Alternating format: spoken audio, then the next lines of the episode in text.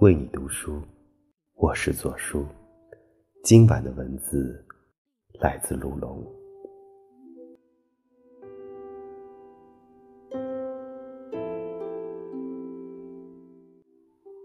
什么是可遇不可求的事？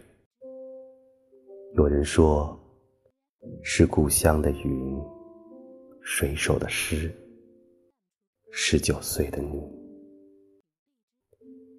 若是此时你已年近中年，或者虽年轻，却已经历不少，是能体会其中意味的。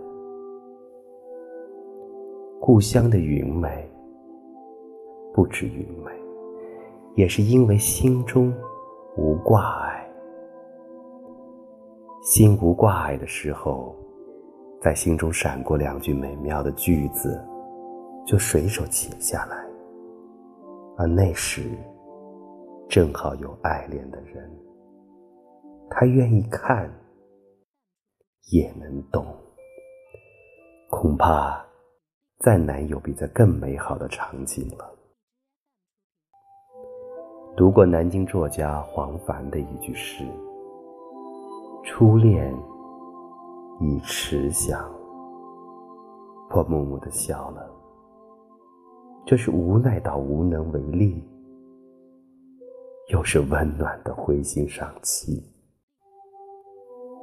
那么大年初一，你给慈祥的初恋拜年了吗？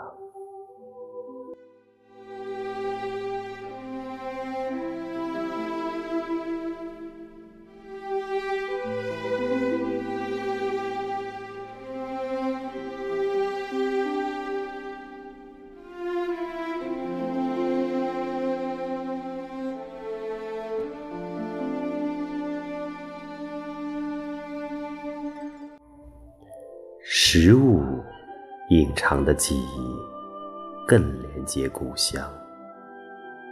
我们想回家过年，除了亲情，大抵也因为食物的诱惑。有一种遗憾是，想要的味道，我们无论寻遍多少餐馆，却无法满足。有一种庆幸是，这世上。有一个叫家的地方，有一个叫母亲的人，可以为你实现。即便知道要胖十斤，有人也是每天吃到撑。那吃的不仅仅是食物，更像是一个孩子回到怀抱。如果可以，默默的学会几道菜吧。不要让味道成为寻觅不得的遗憾。味觉温暖，仿若归乡。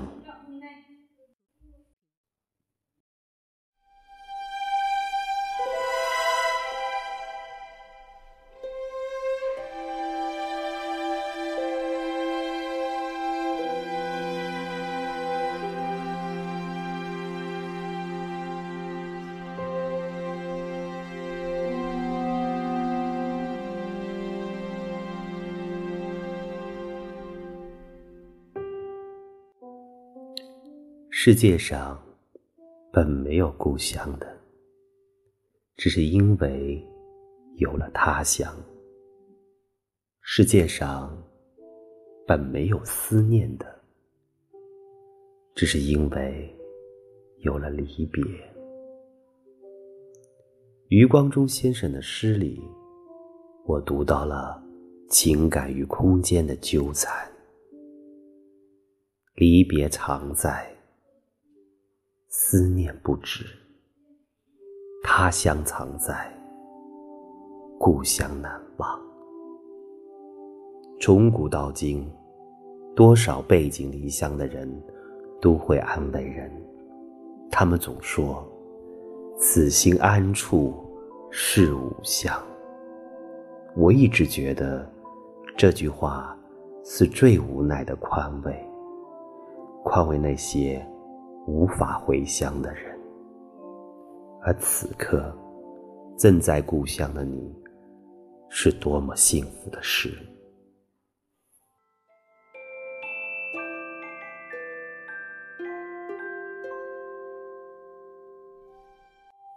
也有失落，在故乡，因为一切都在变。有朋友两年没回老家，开车回去的时候迷路了，因为村里的房子都建成一样的，路都重修了。说起来，记忆还在，场景消失了，真是一件懊恼的事。可是，谁又能阻挡现实永远停在记忆里？许多人所谓的故乡，是年少时的地方。当你不再少年，故乡已经失去。余华说：“回首往事或怀念故乡，其实只是在现实里不知所措的。”故作镇静，被看得太透的作家扎心，也是一件恼人的事情啊。但父母在，故乡在，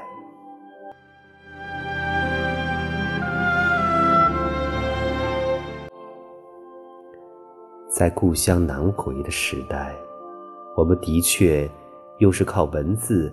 缓解内心的，不从单一空间维度跨越而出，人将成为故乡的囚徒。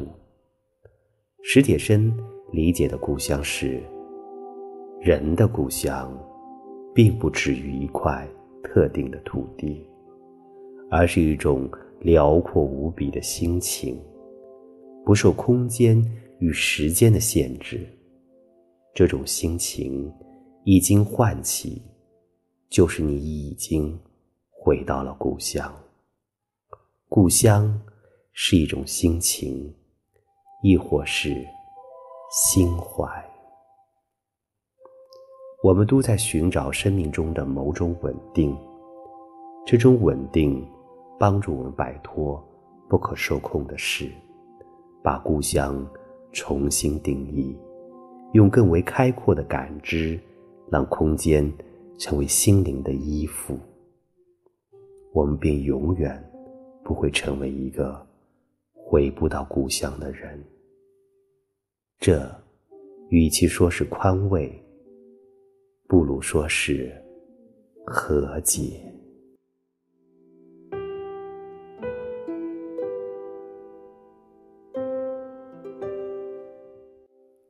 故乡。